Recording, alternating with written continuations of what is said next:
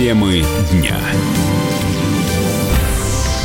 Меня зовут Валентин Алфимов, вы слушаете радио «Комсомольская правда». В Москве задержали подозреваемого в отравлении прохожих газировкой.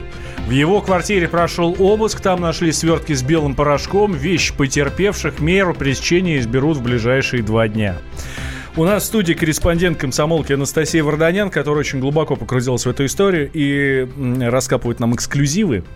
А, в общем, расследует вместе практически с полицией. Настя, здравствуй. Да, Что удалось день. выяснить еще? Ну, на самом деле такая история очень э, интересная. И она не только об, об этих отравлениях, а о том, как у нас а, все устроено. У нас можно, оказывается, преступников отпускать с места происшествия, когда троих увезли на, ре, э, в реанимацию, да, госпитализировали. У нас, оказывается, э, вот сейчас уже мой коллега Александр Рогоза узнал о другом случае. Мы уже рассказывали о том, что произошло 7 июня на чистых прудах, где пострадали три человека. Так вот, оказалось, что еще в мае все тот же самый Мурат отравил э, двух 17-летних несовершеннолетних девочек. И это произошло в мае, и его точно так же не установили, не возбудили уголовное дело. Настя, и... он их отравил летальный исход там был? А, или... Девочки выжили, но тоже были в ага. состоянии комы, и у нас есть документы, вы можете увидеть их на сайте, и как раз тоже вот в составе вот этого вещества обнаружен тот самый феназепам, о котором а, мы тоже говорили, про этот коктейль, который готовил Мурат Сабанов. Сам а, молодой человек сейчас дает а, объяснение, показания, ему до сих пор не предъявили обвинения, он до сих пор не арестован, но задержан на 72 часа.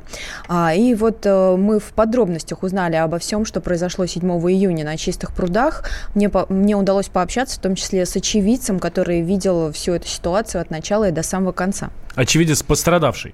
Очевидец, э, в том числе у нас есть и пострадавший, который рассказал о том, как э, он провел в коме 6 часов.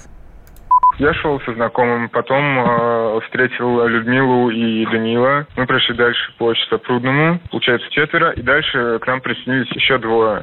Мы все вместе прошли бульвар, сели на скамейку. И Людмила с Данилом ушли. Затем я пошел в магазин, вышел из магазина и увидел их вместе да. уже с этим неизвестным мне человеком. И они предложили, может быть, сядем на травку? Я говорю, нет, ну вот пойдем к нашим друзьям, они вот там сидят. И почему-то вот мы решили сесть на травку в итоге. У нас было по бутылочке пива. Мы садимся, и Мурат незначай предлагает попить газировки. Мы подумали, что фантом. Он нам mm-hmm. предлагает, мы думаем, ну, просушить глотку, так сказать, для уготок, почему нет? Мы делаем поглотку городку, и через какое-то время я вижу, как Даниил Дорош валится со своего роста плашмя, я подхожу к нему, переворачиваю его на бок. В этот момент на меня падает Людмила, я ее тоже стараюсь ну, повернуть на бок и врубаюсь там. Я в комнате пролежал 6 часов, Даниил 6 часов, Людмила 3 дня.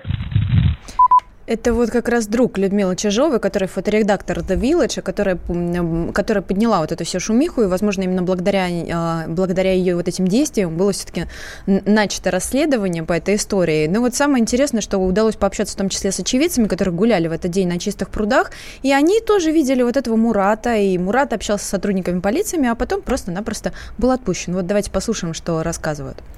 Я увидела трех людей, лежащих в сознании на газоне. Мне их состояние показалось просто не очень естественно и поза.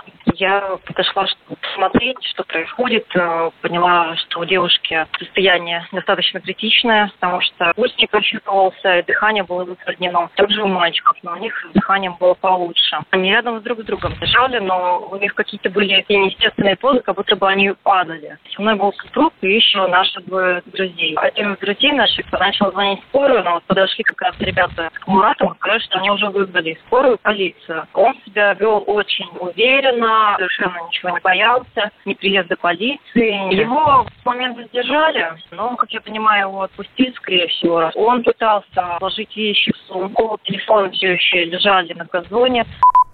Ну и так, э, Мурат Сабанов, ему 26 лет, он приехал в Москву из Кабардино-Балкарии, и оказалось, что он на самом деле сам очень долго мечтал быть полицейским. Он даже в ВУЗе учился в Министерстве внутренних дел там у себя на родине. Ну и новость э, самая последняя, связанная с расследованием, это а, то, что уголовное дело было передано в Следственный комитет, и сейчас проводится а, комплекс следственных мероприятий. Мы надеемся, что уже в ближайшее время а, мы узнаем точные даты хотя бы о количестве пострадавших.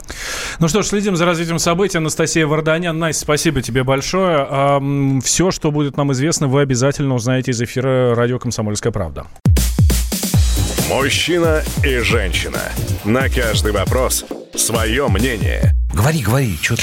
Почему именно сейчас? Они в 14-м, когда начали Донецк и Луганск долбать так, что пух и перья летели. Так ты классные сейчас-то ему зачем этот вопрос задаешь? Я задаю вопрос. Тихо.